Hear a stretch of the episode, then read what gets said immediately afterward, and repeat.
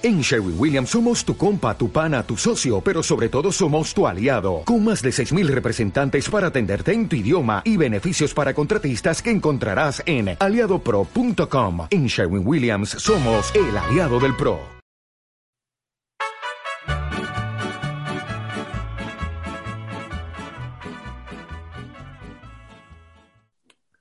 Eh, buenas a todos, bienvenidos a un nuevo episodio del Pozo Podcast. Eh, este es en realidad el número 7, pero va a ser el número 6 porque la semana pasada eh, perdimos el audio por motivos de fallo mío, pero volverá. Así que estamos en el episodio realmente en el número 6. y bueno, los que esperabais que hablásemos más de Harry Potter, pues hoy no. ya vendrá ese podcast en el futuro si queremos retomarlo. Estaremos hoy hablando con Carla y con Eva. Bienvenidas. Ya podéis saludar si queréis. Hello. Hey. Cool. Y bueno, eh, como ya imagino que habréis escuchado más podcasts, ya sabéis que somos de Casa Verde, del Pozo. Eh, y si no, pues queremos contaros un poco lo que somos y lo que hacemos estas semanas para que estéis al día. Y bueno, somos una asociación universitaria, trabajamos muy cerca de la UDLAP en la zona de Cholula. Y eh, bueno, tenemos diferentes eventos y actividades. Eh, podéis mirar en nuestras redes sociales, en arroba el pozo Casa Verde, y os enteraréis de lo que hacemos cada semana. Por ejemplo, tenemos los triangulitos, eh, tenemos el en vivo, que será la próxima semana, si estás escuchando esto en su día, y si no, pues no. Pero el principio es el próximo martes, día 23, si no me equivoco, de aquí a siete días.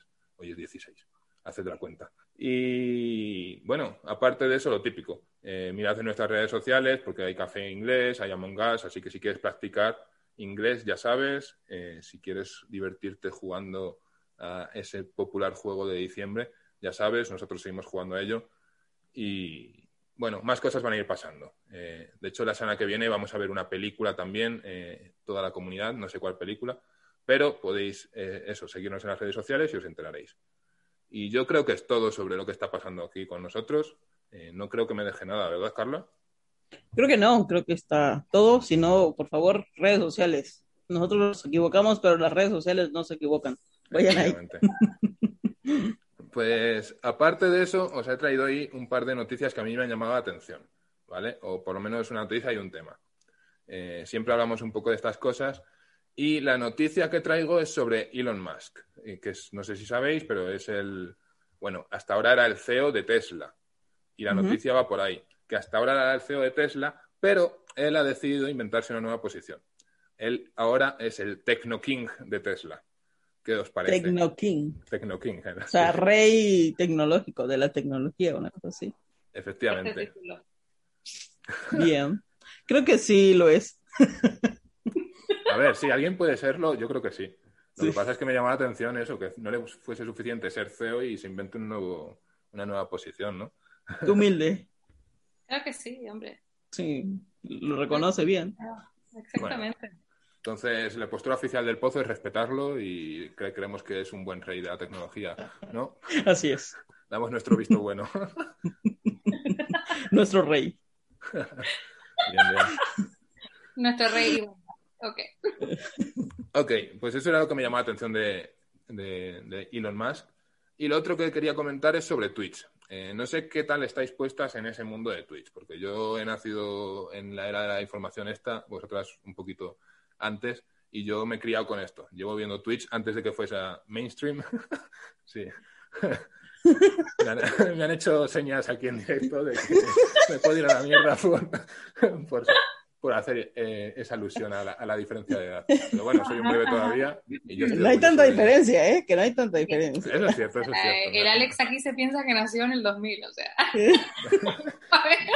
me gusta jugar esa carta porque ya cada vez me siento más mayor con los estudiantes. Entonces me sí. Pero, pero bueno, eh, pues eso, que no sé cuánto estáis en el mundo de Twitch. Eh, ¿Conocéis, habéis visto, lo seguís habitualmente o esto es bastante nuevo para vosotros también. Yo empecé como a ver clips de gente en Twitch eh, por TikTok. Como siempre salían clips de alguien haciendo algo chistoso, jugando videojuegos o diciendo alguna estupidez. Y ahí es como ubico Twitch, pero no es como que tengo descargada la aplicación ni sigo a nadie de Twitch. No, no sé cómo funciona, no sé si hay que pagar, no sé si es gratis, no sé cómo. Ok, ok. ¿Y tú, Eva? Pero espérate, ¿dijiste Twitch o Tweets? Es que no entendí. Twitch. Eh, la Ah, plataforma esta moradita en la que No, hacen no, streaming. no, soy- obviamente soy demasiado vieja para estas cosas. No. Bueno, no pasa nada, porque Twitch está evolucionando mucho. Eh, empezó siendo como este sitio típico en el que la gente hacía streamings de sus videojuegos, ¿no? Jugando Fortnite, Call of Duty, todo Sí. esto.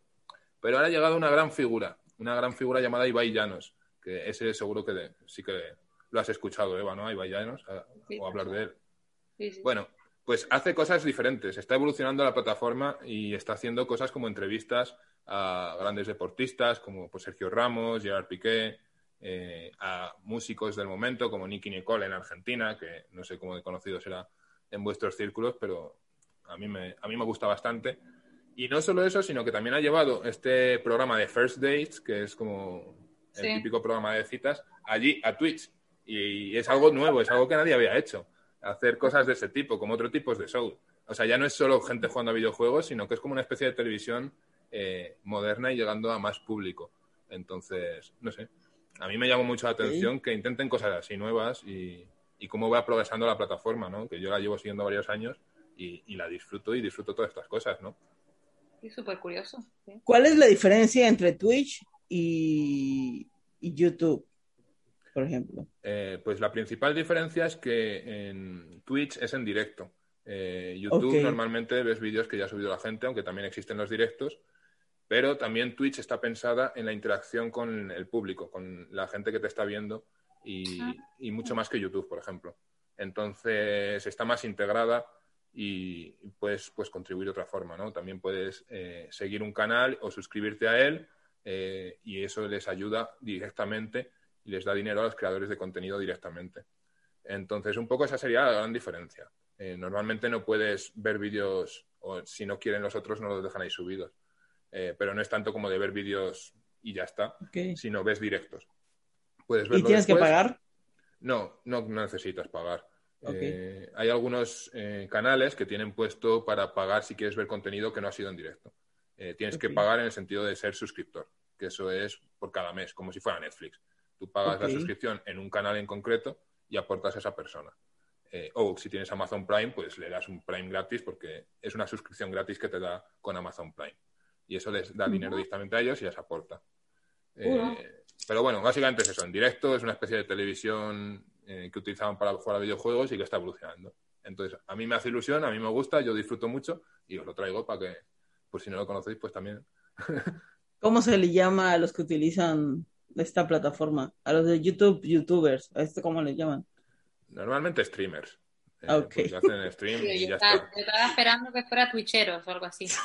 o Twitches. Twitch- ¿Sabes? Sería, sería increíble, pero no, creo que no ha llegado a eso. Eh, streamers en general, creadores de contenido, influencers, yo qué sé. Siempre están inventando palabras nuevas para todo esto.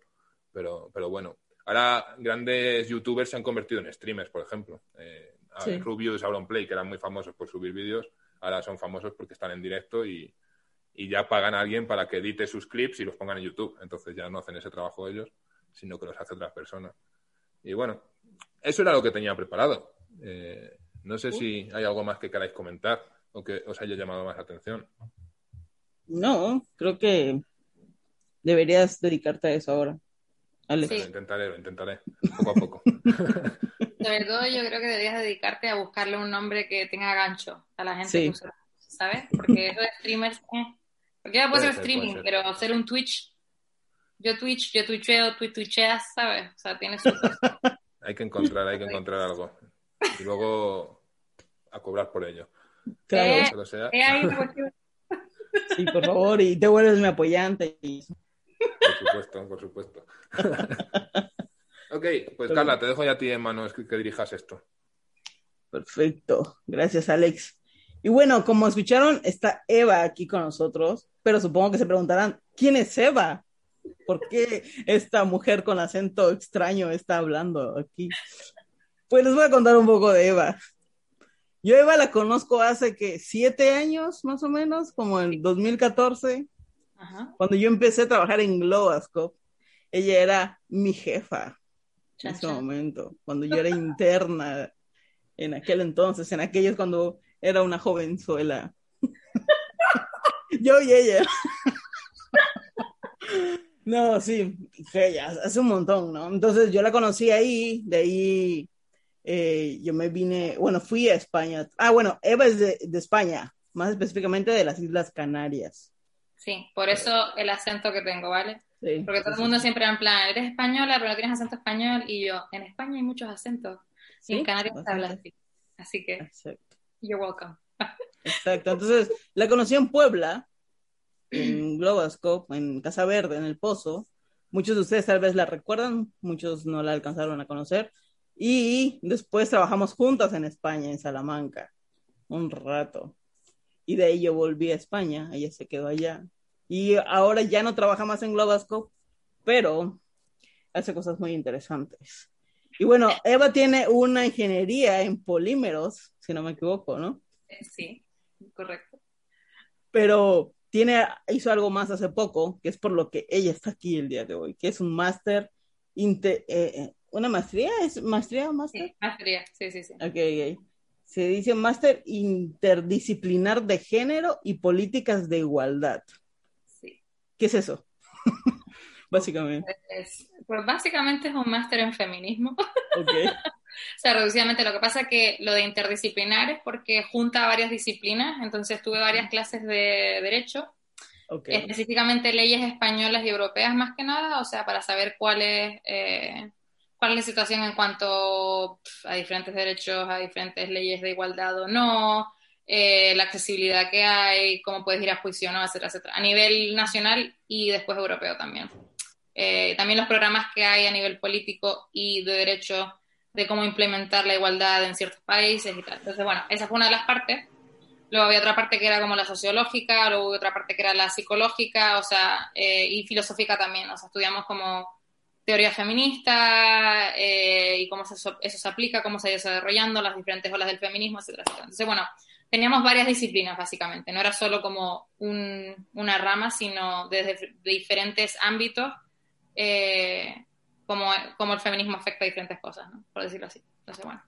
Cool, cool. Entonces, por eso invitamos a Eva que nos hablara un poco de lo que de su conocimiento del feminismo. Eh, para mí ella es un gran referente en ese sentido porque ella me inició un poco en esto del feminismo. Yo cuando empecé eh, a trabajar en, en Globoscope y todo eso no tenía como nada entendido de eso, incluso años después. Y yo creo que estoy en este proceso de desconstrucción, de aprender y entender qué es el feminismo. Me considero feminista, pero creo que hay muchas cosas que no terminamos de, o que yo no he terminado de, de aprender, porque creo que todas las mujeres estamos en este, en este proceso, ¿no? Unas más adelante que otras.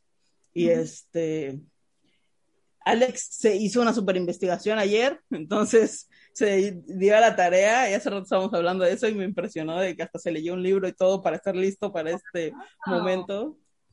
Es Entonces, que bueno. me cuesta mucho llegar a una conversación sin estar preparado. Entonces, tampoco puedo considerar que esté preparado por estar un día leyendo y viendo podcasts sobre, bueno, con mujeres feministas. Pero quería saber un poco más del tema porque también me surgieron preguntas y tampoco llegué a como conclusiones de dónde está el feminismo ahora porque llegué a la conclusión de que ha evolucionado mucho en los últimos años. Entonces, yo sé algunas cosas que he leído por ahí. eh, mi intención hoy es aprender un montón y, y preguntar también dudas que puedo tener, porque el feminismo, aunque es un movimiento, eh, bueno, ya explicarás de qué, los hombres también nos aplica en cierto sentido. Entonces, Totalmente. hay que aprender, escuchar y, y esa es mi intención hoy. Muy bien, pues aplaudo tu intención. Muchas gracias por querer formarte.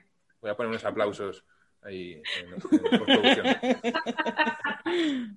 Pues bueno, entonces queremos hacer este podcast de acerca del feminismo, lo básico del feminismo. Vamos a profundizar algunas cosas, otras cosas tal vez no tanto, no tenemos tanto tiempo, es un tema súper extenso. Pero bueno, la primera pregunta, Eva, es ¿qué es el feminismo? Vale, pues a grandes rasgos y lo más básico y la razón por la que he empezado es la lucha por la igualdad de género. O sea, ¿y qué significa eso, no? O sea, es la lucha por, o la lucha en contra de la discriminación o desigualdad en derechos y oportunidades en base al género y al sexo, eh, específicamente. No me voy a meter en lo que es el género y lo que es el sexo porque hay muchas ideas en cuanto al constructo social que tiene que ver con eso, pero básicamente el hecho, o sea, empezó por este tema de que las mujeres se dan cuenta que estaban siendo tratadas distintamente que a los hombres eh, a todos los niveles. O sea, que, la desigualdad implica no solo desigualdad de derechos, sino también de oportunidades, de acceder a poder, de acceder a riquezas, pero también el hecho de que la desigualdad genera violencia porque al sentirse alguien que tiene poder sobre otro, igual que en otro tipo de cosas como el clasismo, el racismo, lo que sea, eh, la persona que está sobre el poder ejerce poder sobre la persona que está oprimida, ¿no? Entonces, bueno, el feminismo, el feminismo lo que busca es erradicar eso, esa desigualdad que crea opresión y que crea eh, la limitación en derechos y, en oportunidades, ¿vale? Em, lo que pasa que eh, empezó así y empieza así, pero el feminismo ahora mismo es un movimiento muchísimo más extenso y busca ser interseccional en el sentido de que si es verdadero feminismo y busca la igualdad de todos los seres y seres humanos, eh, va a tomar en cuenta temas como el clasismo, como el racismo, como la homofobia, la transfobia, eh, el habilismo, que es el, que las personas hábiles y las personas con discapacidades sean tratadas de forma distinta, por ejemplo, eh, etcétera, ¿no? O sea, yo creo, y, y habemos muchas en el movimiento del feminismo, que el verdadero, el verdadero feminismo es la lucha por la igualdad en derechos y oportunidades para todos y todes y todas las seres, ¿vale?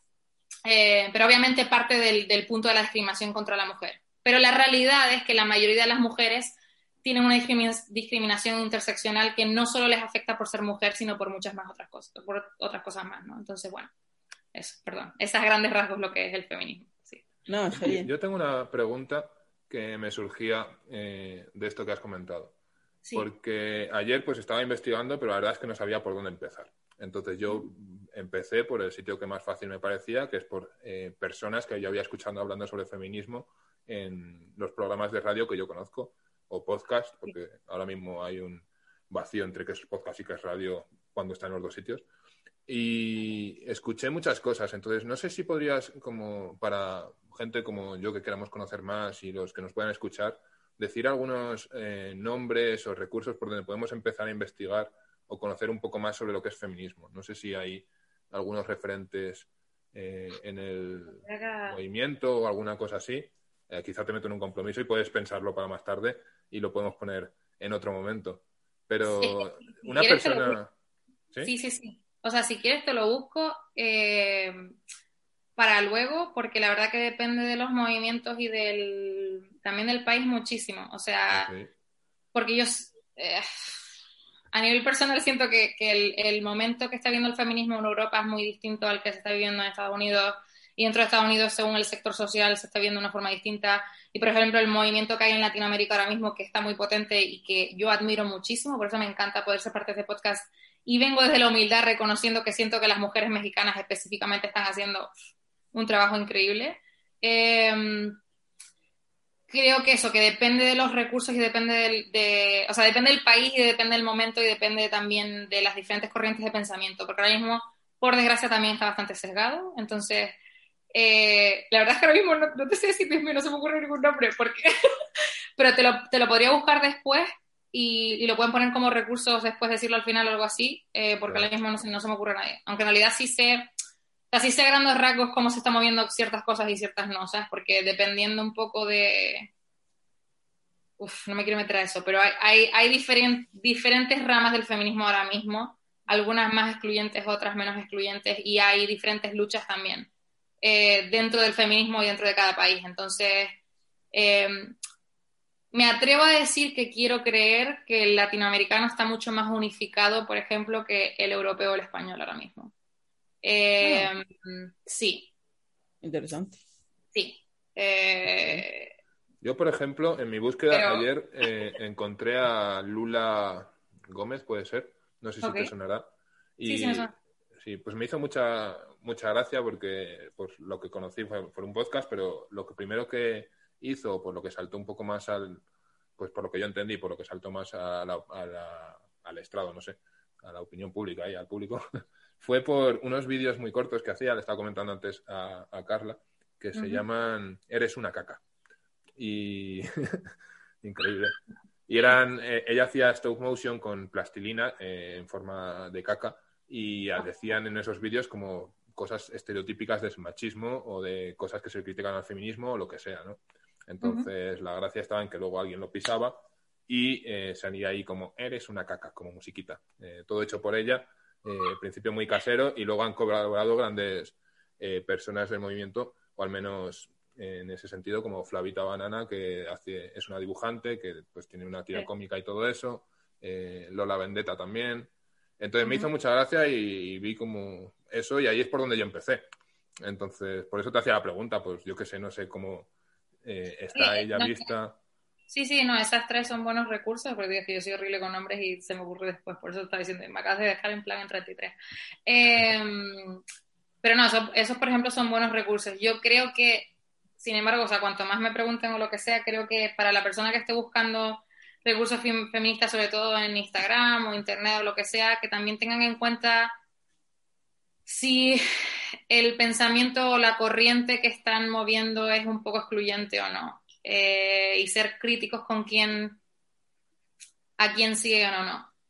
No, no quiero, o sea, no, no quiero como influenciar una cosa u otra, pero eh, creo que, por ejemplo, hay un movimiento muy fuerte, sobre todo aquí en España, que es increíblemente abolicionista, que en mi opinión es un poco transfobo y creo que hay un poco de problema con eso. Entonces, no sé, ser críticos con eso, con las cuentas que uno está leyendo o no, eh, si hay personas en el movimiento que piensan que ciertas personas son aceptas aparte del movimiento o no. Yo creo que para mí eso me hace ruido porque creo que toda persona que quiera ser parte de luchar por la igualdad debería ser parte, cosas así, ¿no? O sea, creo que el feminismo tiene que ser siempre incluyente. Entonces me hace ruido cuando es excluyente. Y creo que eso es lo que diría yo a la hora de buscar ciertas páginas o, eh, sí, páginas o, o, cuentas que seguir. Pero bueno, las que acabas de decir están buenas. Bueno, yo es lo que conozco por, por eso, pues también son bastante más de España, al menos que yo sepa ellas, pero, pero bueno, era por hablar un poco de esta conversación y por, no sé si tenías algunos tips, pero creo que son unos buenos tips para quien quiera investigar y que y, quien tenga eso, más ganas de conocer más. Así sí, que, sí, sí, pues muy bien. Y si tienes algún recurso, pues luego lo podremos poner y ya está. Sí, luego te lo paso porque me acabas de dejar en plan. Debería haber No, porque soy horrible con nombres. O sea, de verdad soy lo peor, lo peor, lo peor. Entonces, bueno, ese es el problema. Pues bueno, eh, otra pregunta es: ¿qué es el machismo? Porque muchos dicen que es lo opuesto al feminismo, pero creo que lo opuesto al feminismo sería un poco, bueno, digo, al machismo, como la contraparte del machismo sería el embrismo. Ajá, sí, totalmente. no es. Exacto, exacto. El feminismo no es lo contrario al machismo. Bueno, es contrario en el sentido de que está luchando contra el machismo, sí, ok. Pero no es lo contrario a, o no sería el antónimo a, porque el machismo al final es sexismo contra la mujer y el embrismo sería sexismo contra el hombre, ¿no? Eh, lo curioso aquí es que en realidad el, machismo eh, también es negativo hacia el hombre por diferentes causas. O sea, eh, una sociedad sexista no solo afecta a la mujer de forma negativa, sino al hombre también. Sobre todo al, a la hora de desarrollar inteligencia emocional, el hecho de que eh, los hombres en general, estoy generalizando, pero sí es cierto que por la sociedad en la que vivimos se les ha permitido solo tener casi dos emociones, o sea, pueden reír y pueden estar enojados, no pueden llorar, no pueden mostrar la frustración de otras formas, o sea, cosas así, o sea, hay cosas que el sexismo, específicamente el machismo, que el sexismo contra la mujer, ha afectado negativamente al hombre también. Entonces, bueno, eh, sí, diría que lo contrario es embrismo, aunque la palabra embrismo no creo que sea real de verdad, porque creo que nada más hay como tres locas que piensan eso. O sea, eh, pero bueno.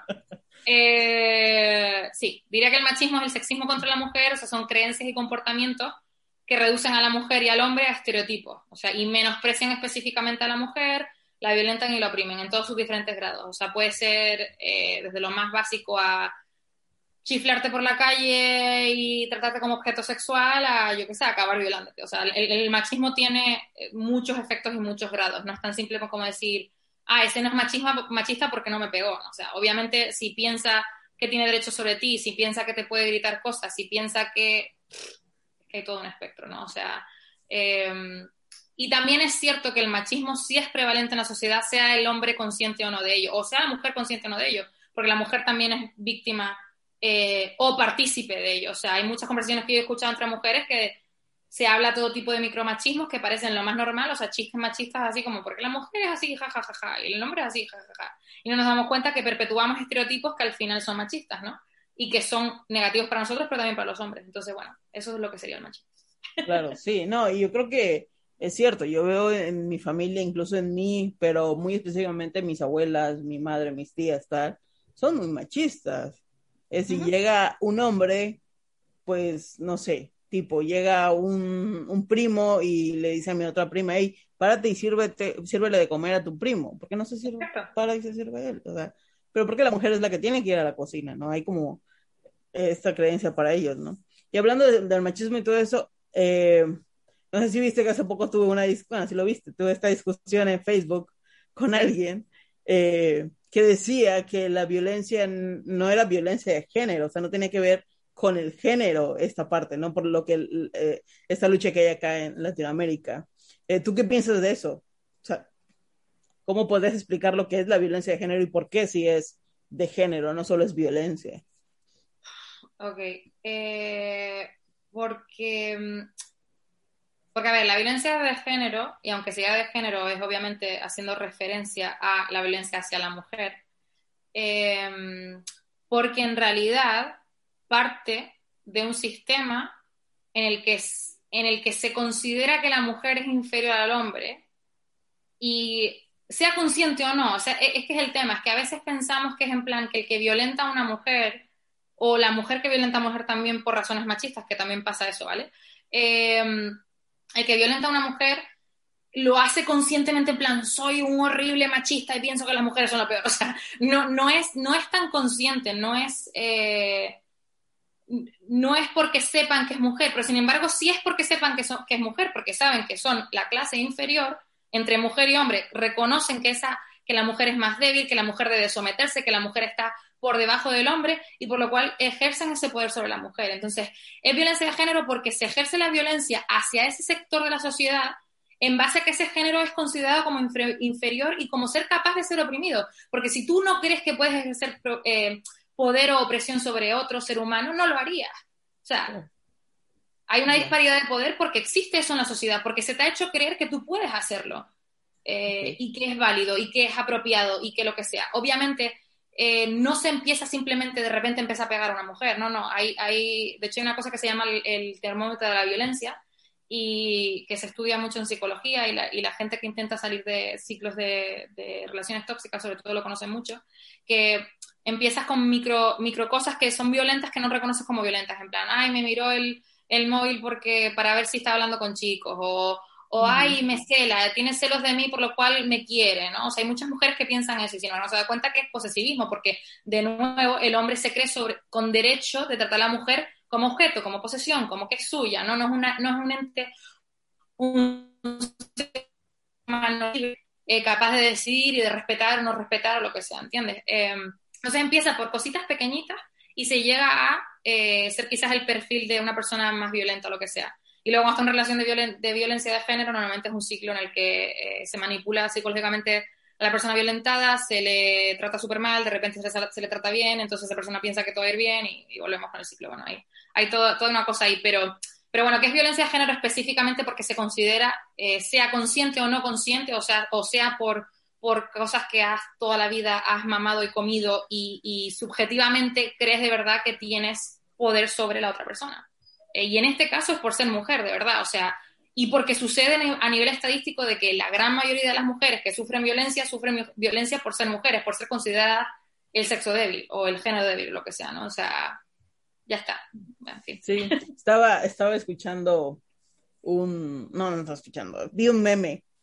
No sé la estadística que tan real sea, pero no me sorprendería que sea real, pero decía que sí, el, eh, aumentaron las, eh, los reportes de violencia en casa, como las llamadas a la policía, un 136% en México.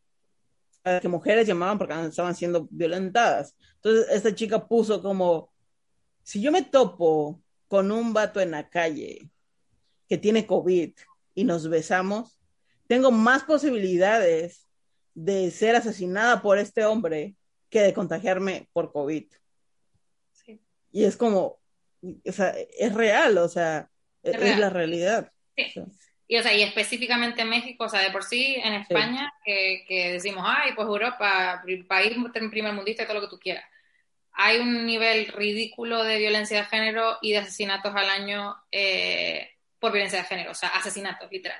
Y sin embargo, el nivel que hay en México, porque yo visto las estadísticas, es una locura, o sea, iba a decir una grosería, pero es una locura, o sea, de verdad yo me escandalizo con los niveles que hay en España, pero es que no, ni, ni comparación, o sea, lo que acabas de decir no sé si es el 135%, pero vamos que no lo dudaría porque sé las estadísticas de los últimos años de simplemente los asesinatos por violencia de género y simplemente los reportes por violencia de género, que después aparte hay muchísimas parejas y muchísimas mujeres que no reportan la violencia que están sufriendo, o cuando la reportan ya es demasiado tarde, o cuando la reportan ya están en un nivel muy alto de violencia, o sea, ya llevan sufriendo una relación tóxica de años, ¿sabes? O sea, eh, sí. O sea, por ejemplo, esto de la estadística del COVID me parece como un meme, pero casi cierto, o sea, de verdad. es más probable morir de eso que de COVID, ¿sabes?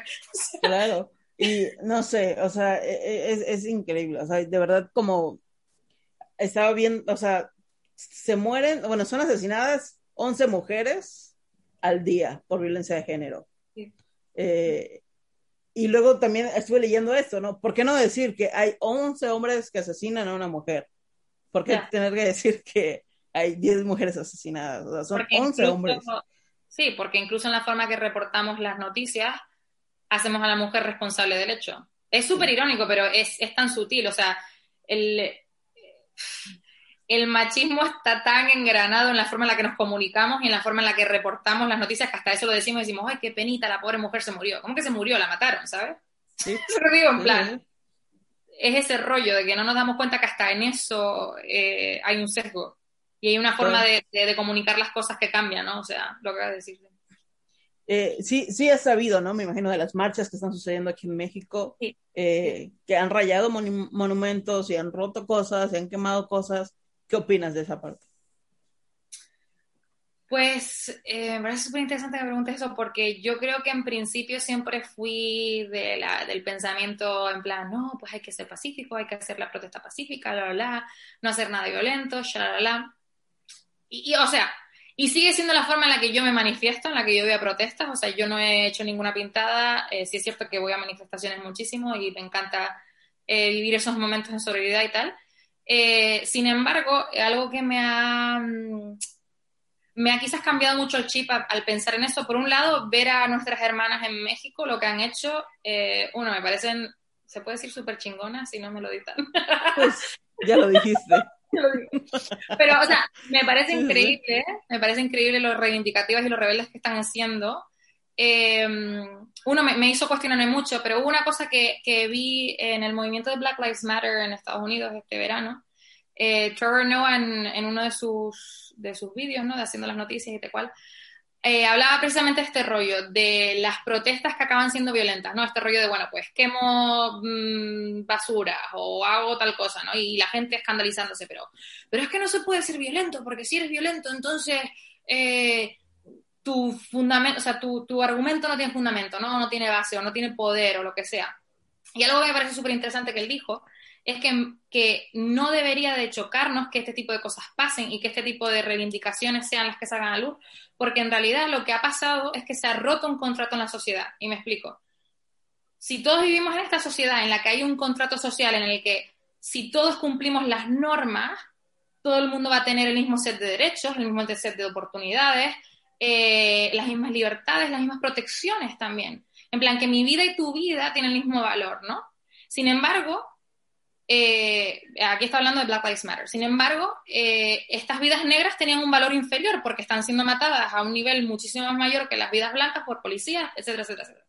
Entonces, en el caso de las mujeres, ¿no? La reivindicación que se está haciendo en México, yo lo traslado a eso. Se ha roto un contrato social. O sea, existe un, un, contrato social ficticio en el que se ha dicho de que sí, sí, nosotros protegemos a toda la sociedad, toda la gente que se porta bien, toda la gente que hace lo correcto, eh, ante la ley, etcétera, etcétera, tiene derecho a la vida, tiene derecho a un salario justo, tiene derecho a toda esta serie de cosas de lo que se llama el estado de bienestar eh, que supuestamente todas las democracias en el capitalismo defienden, ¿no? Bueno, eh, el problema es que en realidad ese estado de bienestar solo existe para unos pocos. Entonces, si la sociedad ha roto ese contrato social, ¿por qué tiene que esta gente comportarse bien, no quemar cosas, no, no hacer nada, no, no, eh, literal, volverse loco? Si, al final sus vidas no están siendo protegidas, sus derechos no están siendo protegidos, eh, sus oportunidades no son las mismas y toda la larga lista de cosas que, no, que regala. Entonces, lo, traducimos o, lo trasladamos al hecho de, de, las mujeres mexicanas que están haciendo este tipo de reivindicación. Y yo pienso, digo yo, oye, eh, al final, que fue una cosa que tú pusiste en tu post, la, la violencia genera violencia, correcto.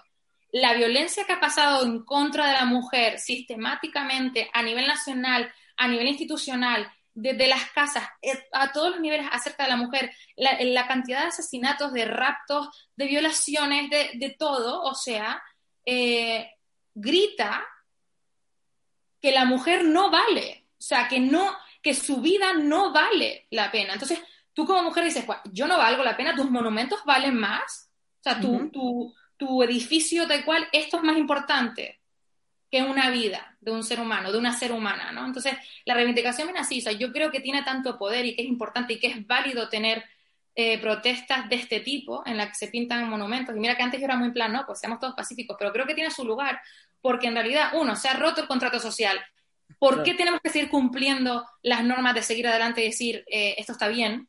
O, yo me voy a portar bien y ser pacífica cuando no, me, no se me hace caso, se me siguen matando, me siguen violentando, me siguen haciendo de todo mis hijas siguen desapareciendo, mi hermana no está aquí, eh, ¿entiendes? entiendo el enojo, entiendo, entiendo, y es más, al final, que creo que esto también radica la diferencia, porque la gente dirá, pues no, pues no deberíamos de eh, contrarrestar con violencia, ¿no? Y, yo soy la primera que reconozco que yo no lo hago, pero también reconozco que es porque yo soy privilegiada y soy una mujer blanca que ha tenido todo un set de derechos que mis hermanas mexicanas la mayoría no habrán tenido. Y esa es la realidad yo no conozco a nadie en mi vida que haya sido matada, ¿entiendes? O sea, mi hermana sí que viva, mi madre también.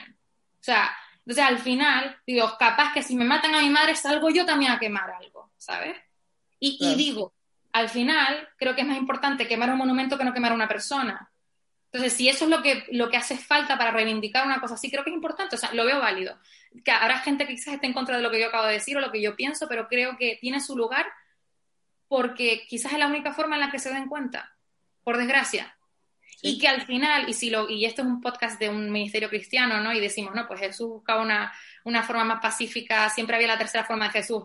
Jesús tiró tablas en el templo porque era incorrecto, porque eran cosas. No pegó a una persona, no maltrató a una persona, tiró una cosa.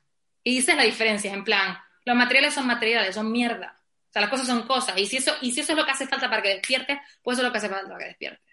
No sé, bueno, perdón, podría hablar mucho más de esto, pero es, un poco al punto que he llegado con eso. Sí, no, y, estoy totalmente de acuerdo, yo, Carla Paola, este, e, en eso. Y no sé, mucha gente lo, critica y dice es que, pero a ver, e incluso otras mujeres critican el movimiento, ¿no? Que se me hace súper triste, porque al final de cuentas, cuando yo digo es que esas personas, esas mujeres me representan, es porque están luchando porque yo también pueda salir a la calle y estar libre y, y, salir en paz, ¿no? Y yo sí he tenido gente que, eh, yo he tenido conocidas que han sido asesinadas. La mejor amiga de la infancia de mi hermana, pues fue asesinada cuando tenía apenas 18 años la, la, chica, ¿no? Y así muchísima gente. Yo creo que en México es bien fácil como eh, decir a, tal la amiga o la hija o tal. Sí. Entonces, eh, también otra cosa es que este ha sido el último recurso, o sea, ya, porque se, han hecho organizaciones para luchar y para hacer esto, no han sido escuchadas, incluso se ha hecho arte. Una chica salió y bailó, hizo cosas y la gente se burló. Sacaron una canción, la gente se burló. O sea, siguen, eh, ya esto es lo último. Entonces, como o se entiende o no se entiende. Entonces, no pueden decir yo he hecho alguna vez una, una marcha feminista también y fue pacífica. Entonces, no, no pueden decir que no se ha hecho o por qué no se hace esto, porque ya todo se ha hecho. Entonces, eh, entiendo el enojo totalmente. Y para, para que sepan, bueno, no sé si tú sabes esto, Eva, eh, o si has escuchado, pero eh, la gente pregunta, pero pues, ¿qué se ha logrado con todo esto? Y sí se han logrado varias cosas. hay dos leyes que se han que ya son ley ahora sí, que es la ley Ingrid y la ley Olimpia.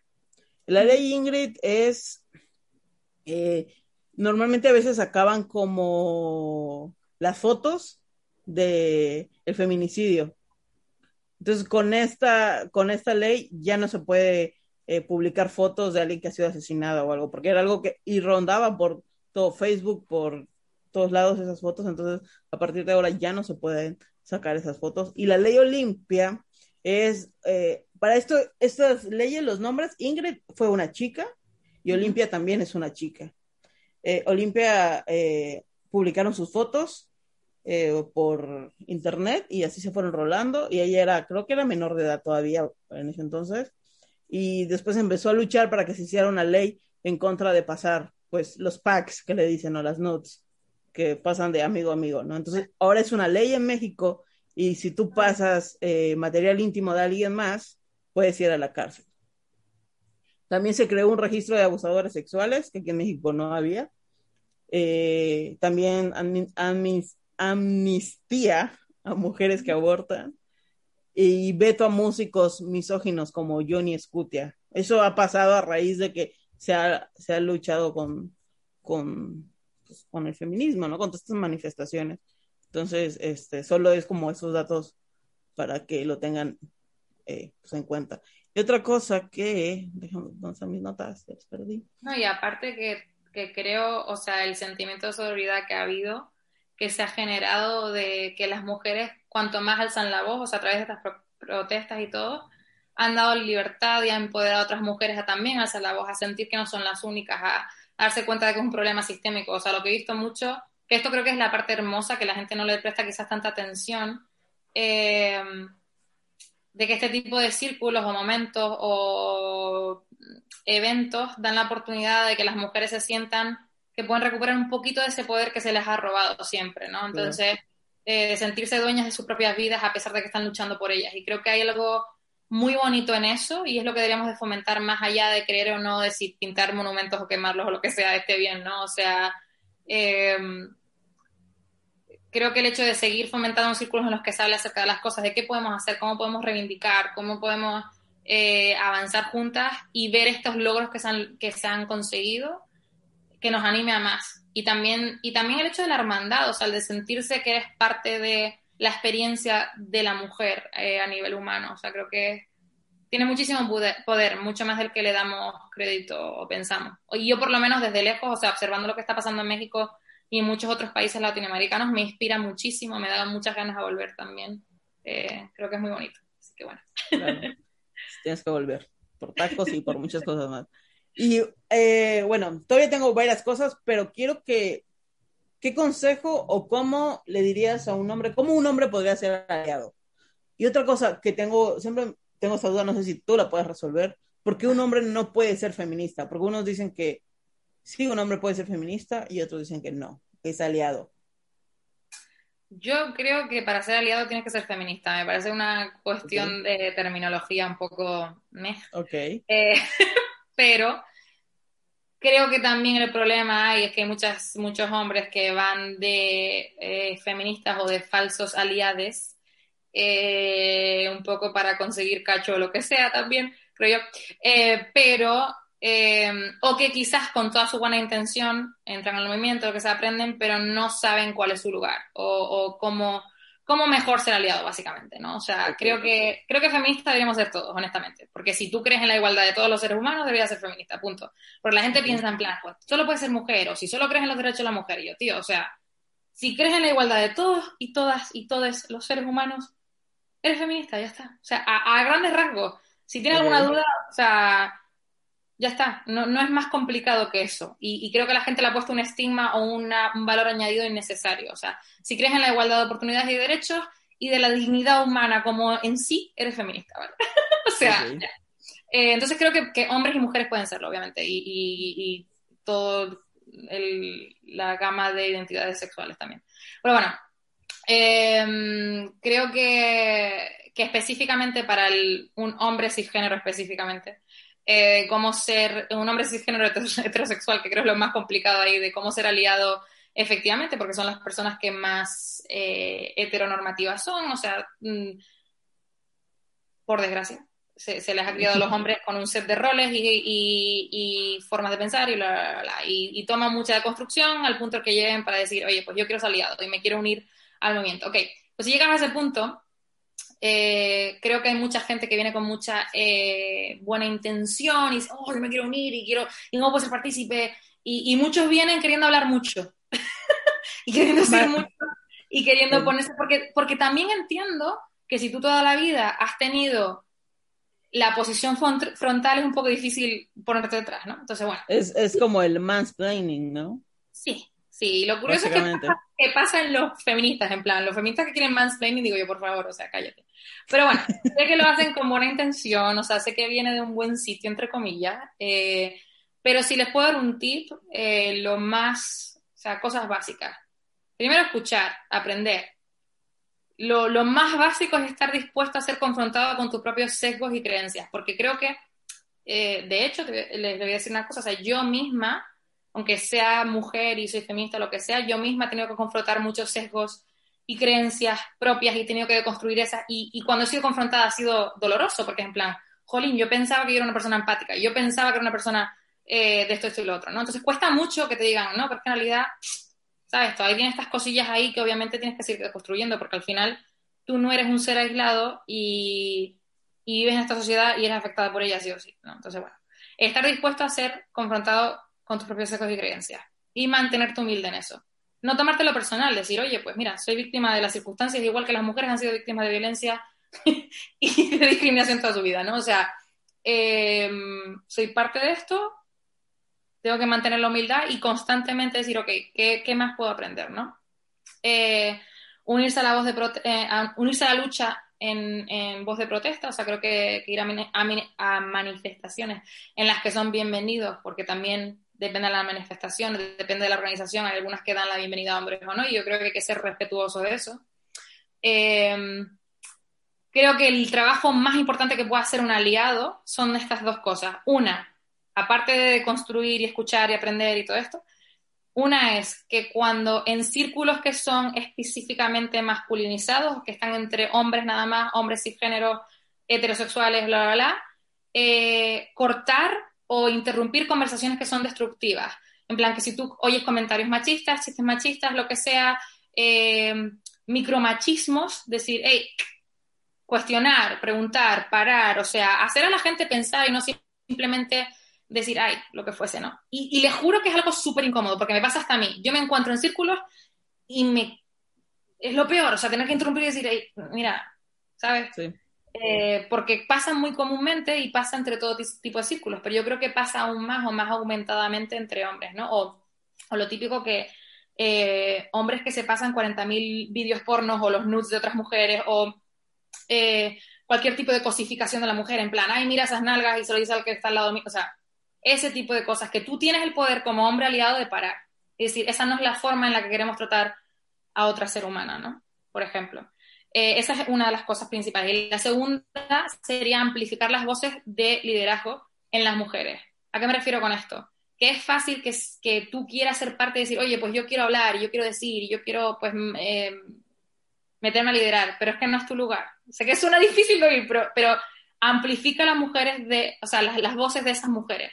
Sobre todo amplifica las voces de mujeres eh, que sufren más de una discriminación, mujeres racializadas, mujeres que sufren de clasismo, mujeres, eh, incluso mujeres trans, o sea, todo, toda la gama de interseccionalidad que puedas encontrar, es más importante que esas voces que normalmente son calladas y que normalmente em, no son escuchadas o no son atendidas o lo que sea, que tú como hombre en tu situación de privilegio les des lugar, las amplifiques, las alabes, las no sé qué, en plan, hey, escucha a esta, por esto y lo otro, ¿sabes? Aprendí esto de esta mujer, mejor escúchala a ella.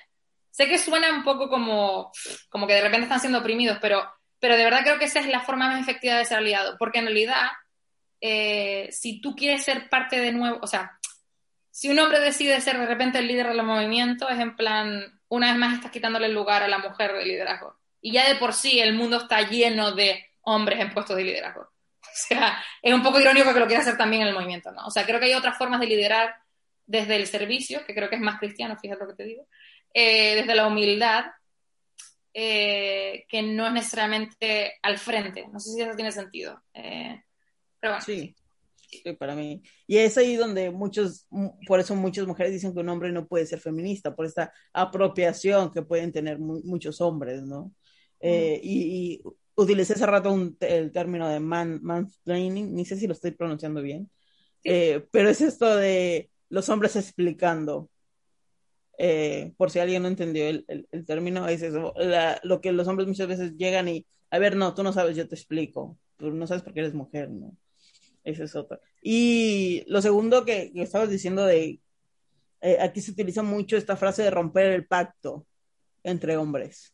Eso que tienen de que se siguen pasando las, las nudes, se siguen pasando hablando mal de las chicas y hay este como club de Toby que se dice, ¿no? Que mientras sea entre la bola de hombres, pues, no pasa nada, ¿no? Entonces, como se necesita romper el pacto, no porque sea otro hombre, no porque sea tu amigo, no porque vas a seguir tapándole esas actitudes machistas, ¿no? Eh, hasta aquí. Ay, perdón.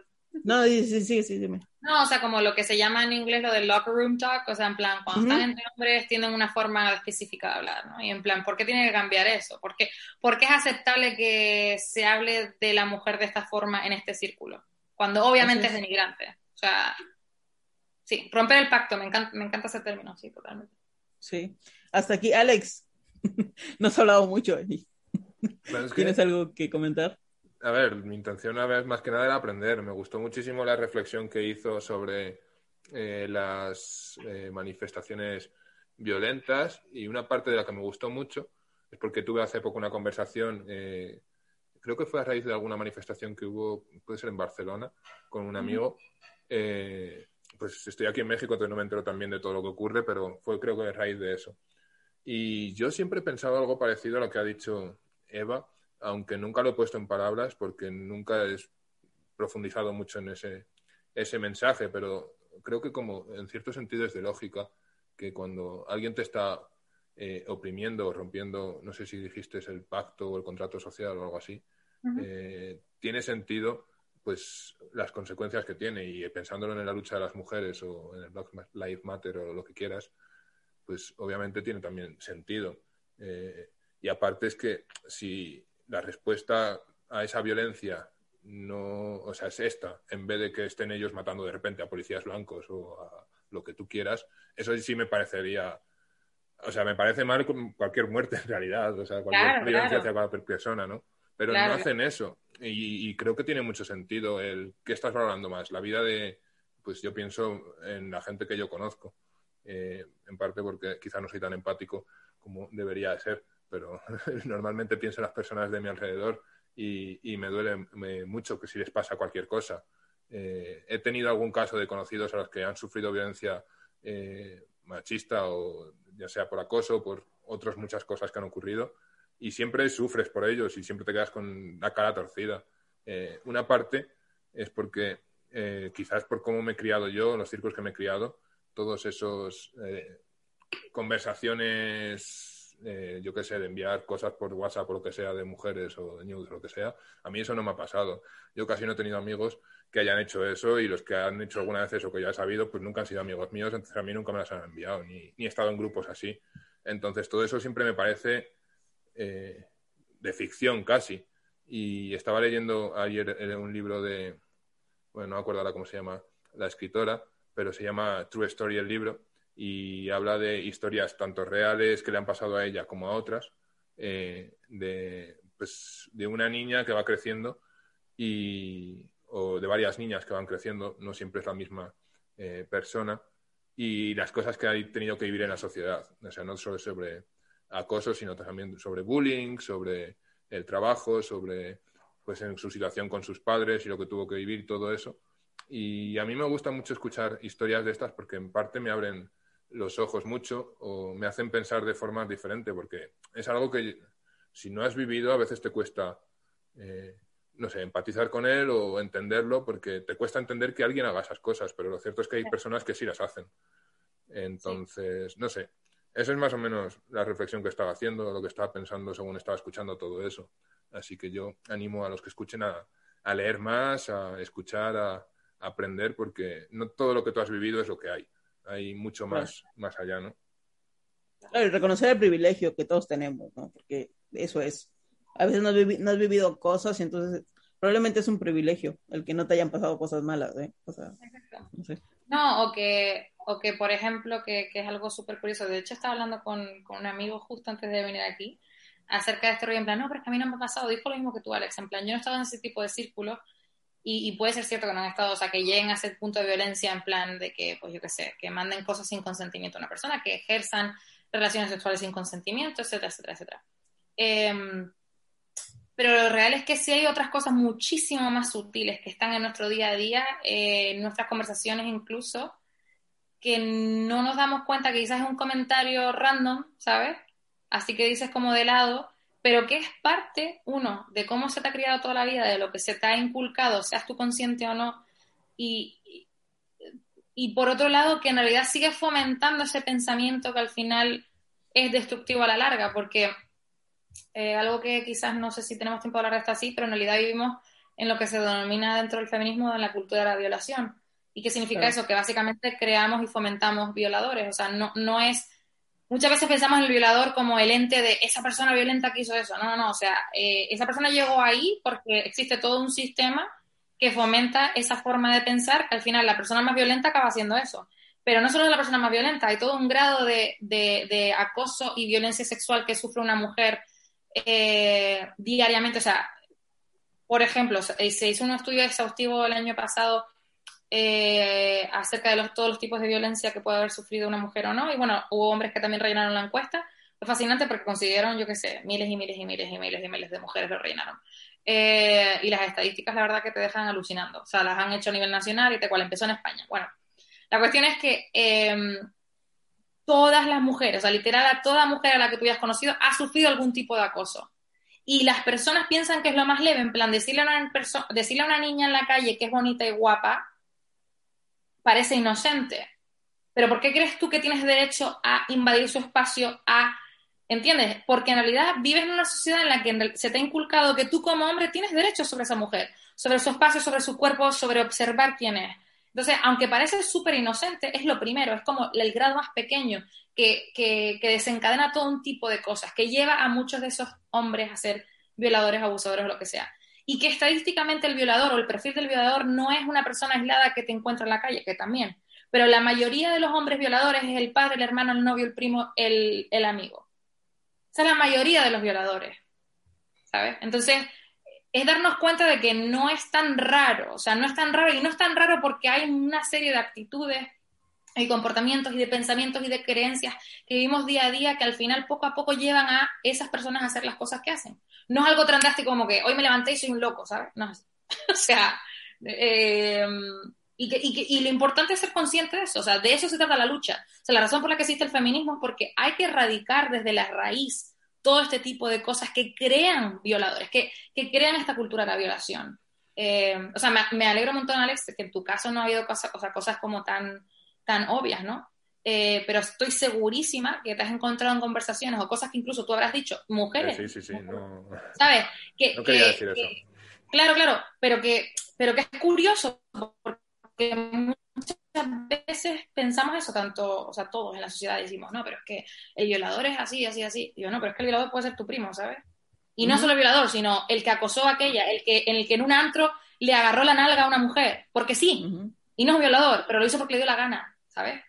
O sea, uh -huh. yo misma he sufrido eso. O sea, se han sobrepasado con mi cuerpo muchas veces sin necesariamente violarme, ¿no? Pero se han sobrepasado con mi cuerpo, porque esa persona se sintió con derecho y ese tío no era un violador.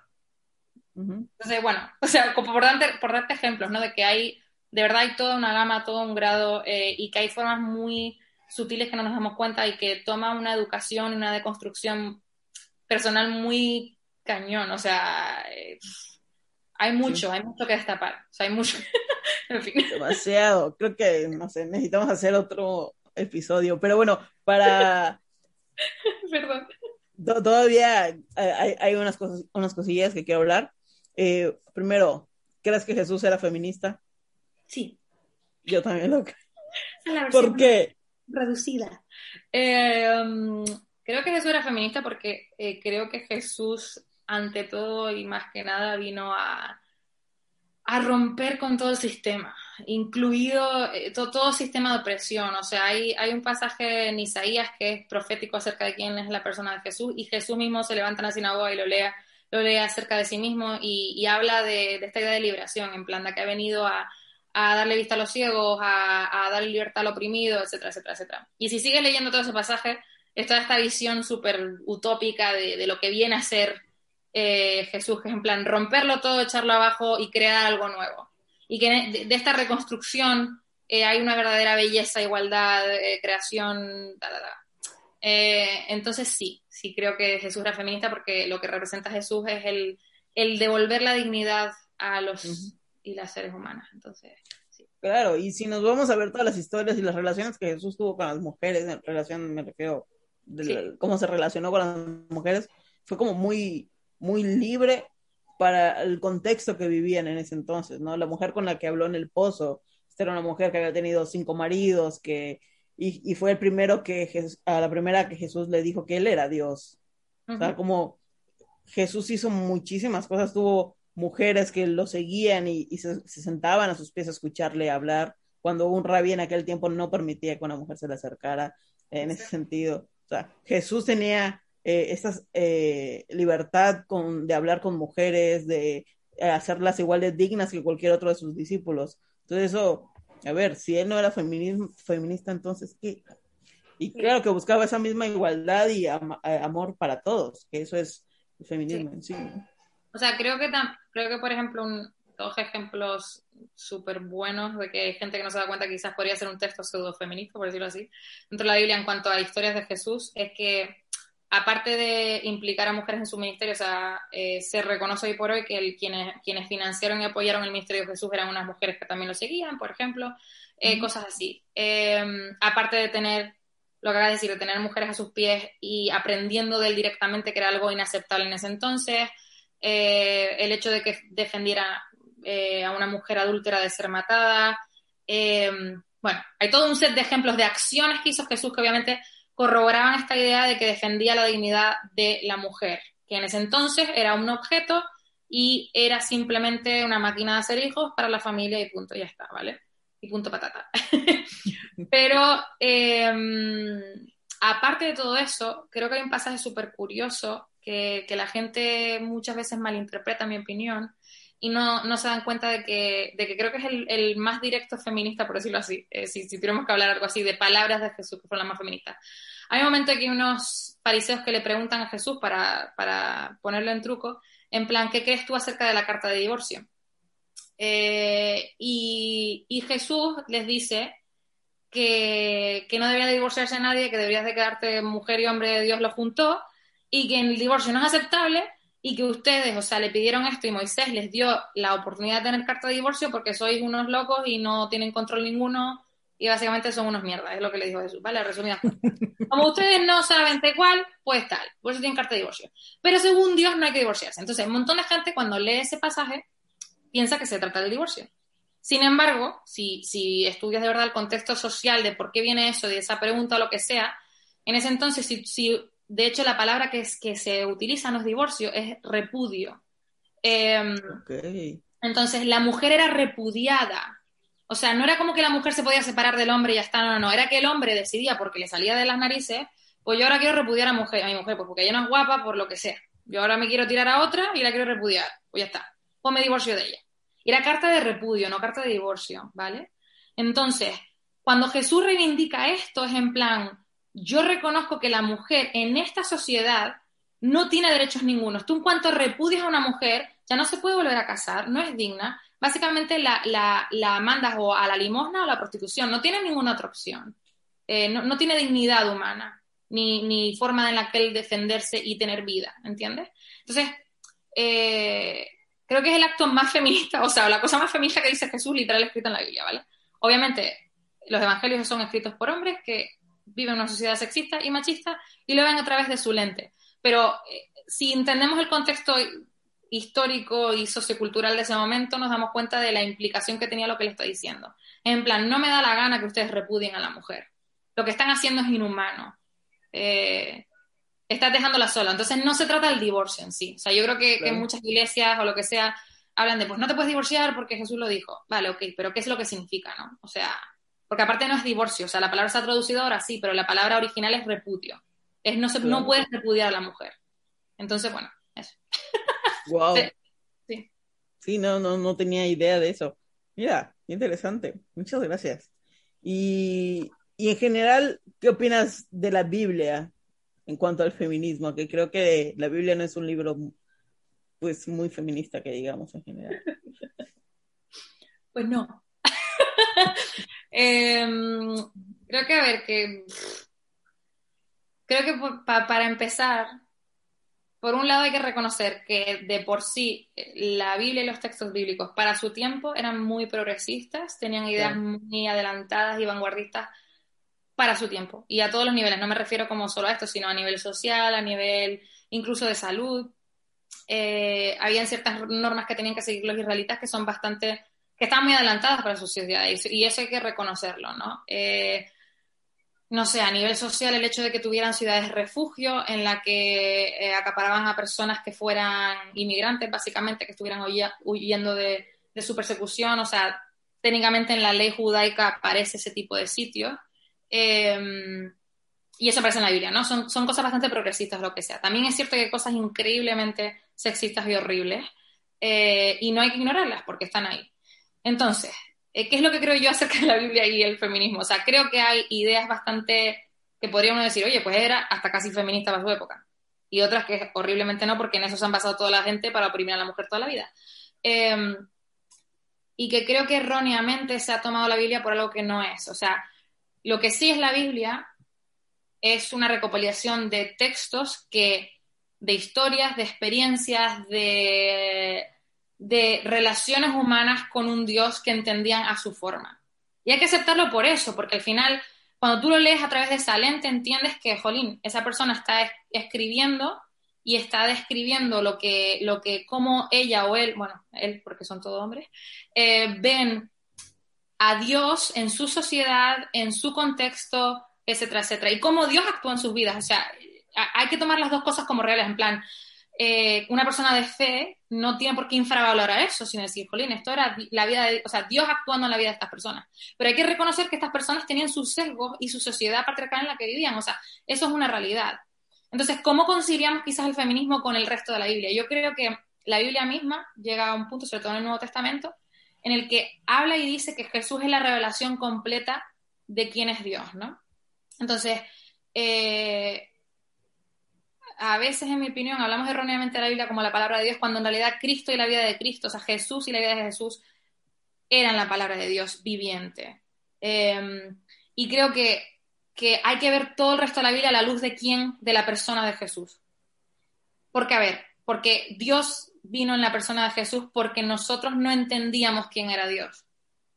Y no éramos capaces de comprender a nuestras mentes humanas la grandeza y la totalidad de, de quién era Dios. Y aún así, quienes escribieron el Evangelio se quedaron cortos porque hay demasiado que escribir, me imagino. Me imagino que la experiencia de andar con Jesús fue increíble, ¿no? O sea, eh, pero el punto de esto es que precisamente en la vida de Jesús, en las acciones, en las palabras de Jesús, se ve una lucha por la dignidad de la mujer y por la dignidad humana, porque no fue solo la mujer, sino cualquier tipo de oprimido, cualquier sector de la sociedad que estaba siendo oprimido tanto por los religiosos como por el imperio romano. Entonces, eh, si Jesús mismo fue reivindicativo, y es la, el ejemplo más claro que tenemos de lo que cree Dios, del carácter y el corazón de Dios. A través de esa lente es la que tenemos que mirar el resto de las cosas, ¿no? Eh, entonces, no, la Biblia no es feminista, lo siento. Creo que hay cosas feministas en la Biblia, eh, pero sí creo que Dios es feminista. O sea, esa es la diferencia. O sea, creo que, creo que tenemos que apuntar a, a, la, a la versión más cercana o lo que más nos pueda aclarar quién es Dios. Y creo que la persona de Jesús es lo que más nos puede aclarar eso. Obviamente Dios es mucho más grande y está Dios Padre, Espíritu Santo, Hijo de cual. Pero, pero es cierto que Dios tuvo que hacerse hombre, ser humano, para revelarse, ¿sabes? Porque nosotros no entendemos, o sea, era como en plan, tenemos que comprender a Dios en términos humanos, o sea, hablar nuestro idioma. Eh, no sé, a mí por lo menos me abre mucho los ojos ese sentido de que en mis preguntas es súper bueno dudar y preguntar y decir, oye, pero es que esto no me cuadra, o estas cosas no cuadran, pero, pero a la luz de quién es Jesús, que me muestra el carácter de verdad de quién es Dios, quizás eso cambia la cosa, ¿no? De que, de que quizás puedo reconocer que estos otros textos son las experiencias limitadas, de una visión limitada de hombres que estaban contándonos nosotros su experiencia con Dios. Y eso no lo hace menos sagrado, o menos real, o menos Dios hablándonos, ¿sabes? O sea, eh, solo que eso, que hay que ser realista y hay que ser como consciente de, qué es cada texto y, y de a qué tenemos quizás que atarnos más, ¿no? para las personas que somos de fe o cristianas, ¿no? ¿En qué basarse eh, más, en mi opinión? Muy bien, muchas gracias, de verdad, este, me, me encanta, me encanta hablar contigo siempre de esto. Y no sé, Alex, si quieres preguntar algo, decir algo antes de que cerremos el tema. En realidad estoy muy, muy de acuerdo con lo que ha dicho ahora. Yo también es algo que siempre digo a los estudiantes, como que cuando van a, la Biblia examinen el contexto en el que están hablando eh, y que tienen que estudiar un poco más de qué, de qué va ese libro. No solo leerlo y tomarlo como si tal cual, esto es la palabra de Dios y ya está, porque creo que la Biblia contiene en parte la palabra de Dios, pero al mismo tiempo eh, tiene más cosas, ¿no? O sea, yo qué sé, si fuera literal la palabra de Dios como entiende el, no sé, cristiano de iglesia de toda la vida, de una iglesia súper conservadora, eh, no habría ningún error, ¿no? Y, por ejemplo, en uno de los evangelios, nada más empezar, se equivoca citando al profeta. Eh, cita a un profeta que no es, en vez de citar, no sé si era Miqueas, cita a Isaías o otra cosa así parecida. yo qué sé. Hay mil ejemplos, en realidad. Y, hay que estudiarlo un poco más, hay que conocer un poco más y, al final yo estoy de acuerdo, más, bastante general. Yo tenía un poco más de miedo cuando antes en fuera de micro nos dijo que iba a ser un poco polémica, pero no, en general yo, estoy en su línea. Ah, pues bien, pues bien. No, lo digo porque siento que hay veces que decir ese tipo de cosas es como, bueno, entonces no crees que la, Biblia es la palabra de Dios y yo, bueno, pues según como lo definamos. o sea, claro. Em, creo que también al, al, final también debíamos de mirar como el corazón de las cosas, ¿no? Y, creo que el, eh, lo que busca el pozo es de verdad amar a las personas genuinamente y ese es el corazón de Dios al final. Entonces, si, si te estás cuestionando, ¿debería de ser feminista o no? ¿O debería de unirme al, al, al movimiento? Pues te diría que sí, porque si, si, tú amas a Dios y crees que Dios ama a todas las personas, entonces sí. O sea, si, si de verdad crees que, que tú eres parte de lo que Dios está haciendo en este mundo o te sientes responsable o quieres ser parte de lo que eh, Cristo empezó, pues entonces sí. O sea, eh, el resto de dudas que te puedan venir son tecnicismos, ¿sabes? O sea, legalismo, teología. La teología son muchas palabras, igual que la filosofía son, filosofía son muchas palabras. Y me estoy acordando ahora mismo del inicio de esta conversación en plan, pero cuando es lo que dijiste tú, Alex, yo a veces no sé, porque claro, quizás no tengo gente tan cercana a la que le he pasado, pero si la, pero pensando en amigas mías o en mi compañera, no sé qué, pues sí como que empatizo más, pues claro. Porque normal, porque tú quieres a las personas a las que quieres, ¿no? Pues empieza ahí. O sea, al final se, empieza reconociendo que sentimos y que queremos querer. Y eso es divino, o sea, eso es de Dios. Y creo que escuchar eso y seguir eso es la teología más importante que vas a seguir en tu vida. de verdad, o sea, como... Eh, pienso que no te vas a equivocar cuando estás siguiendo e, ese precepto, ¿no? O sea, en fin. Bien. y nada, para los... Ah, perdón. No, yo voy a decir que al final hay tantas teologías como personas, como cada quien tiene su propia visión de lo que lee y lo que le han enseñado y lo que ha conocido. Entonces, es un poco más allí, ¿no? Como explorar más, profundizar más y, conocer más en, cuanto a lo de la Biblia.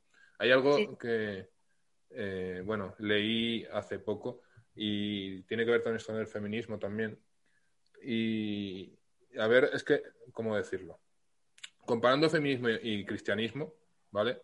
Eh, yo creo que por lo que mucha gente puede pensar, o muchos hombres que puedan ser más tradicionales y escuchen esto, es, eh, creo que fue el que Gandhi el que lo dijo, como me gusta tu Cristo, pero no me gustan tus cristianos. Y a veces se puede hacer lo mismo con el feminismo, ¿no? Como me gustan las ideas, pero no me gustan X feministas.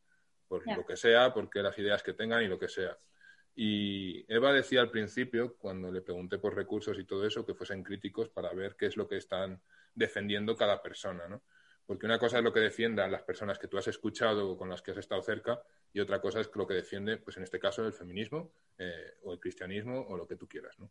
Eh, entonces, como que investigues más, como que te abras más, como que escuches más, porque al final tú no sabes. Si, no, si lo supieras, probablemente no estarías en contra, porque mucho de lo que dice el cristianismo y el feminismo es muy similar en el valor de la mujer, por ejemplo, y el valor del hombre, ¿no? Como iguales.